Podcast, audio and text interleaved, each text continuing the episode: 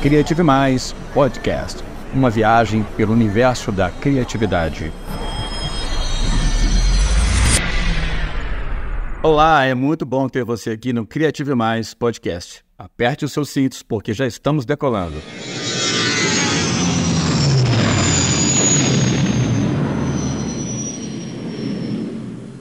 Inteligências pós-artificiais e a última pergunta. De algum ponto desconhecido do universo, a curiosidade humana olha para nós e diz: Eu sou inevitável. Enquanto viajava pelo texto AI versus Humans, Who is the Best Creator? do meu amigo Felipe Zamana, comecei a pensar em todas as provocações que esse pensador da criatividade e não resisti à tentação de oferecer uma resposta. É hora de saltar para a velocidade da luz. Opa, espera aí, agora vai.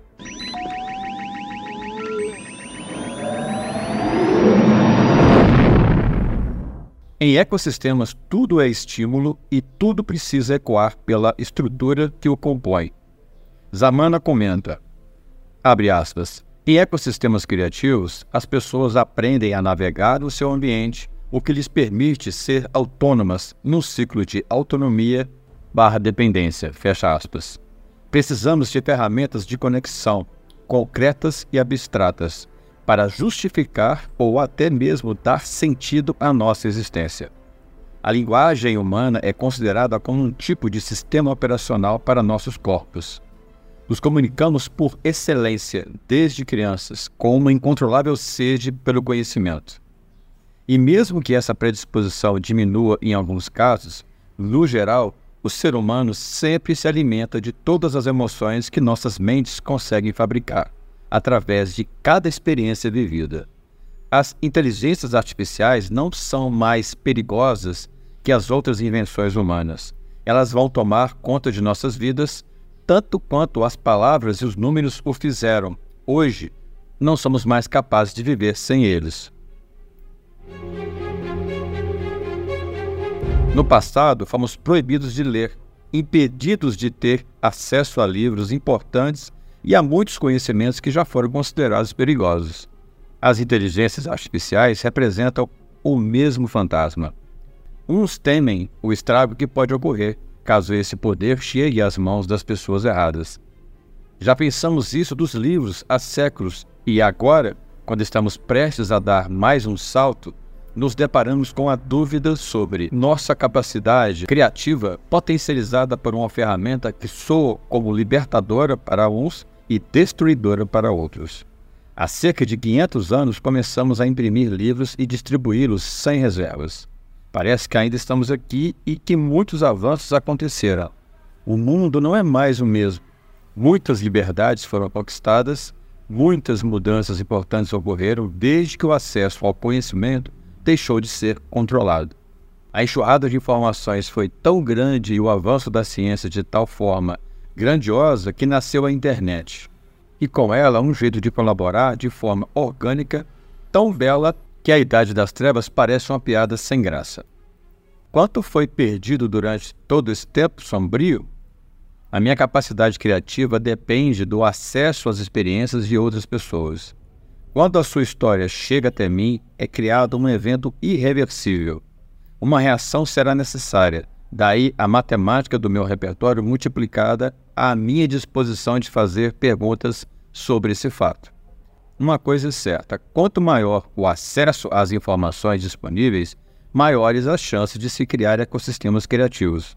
Agora, com máquinas nos auxiliando, teremos condições de ampliar a nossa capacidade cognitiva. As possibilidades são infinitas. Felipe, quem é mais criativo, nós ou as máquinas? Por enquanto, como diz Antônio Damasio, as inteligências artificiais possuem apenas a capacidade de armazenar as receitas de como as coisas são feitas.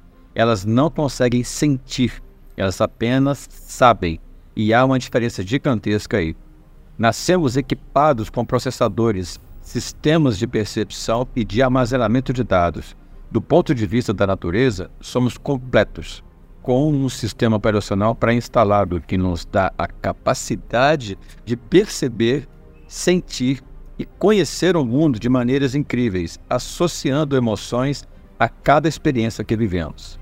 Por isso sentimos vontade de escrever um poema, de dançar, de gritar, de lançar um livro, de gravar uma música, de postar, comentar e até compartilhar.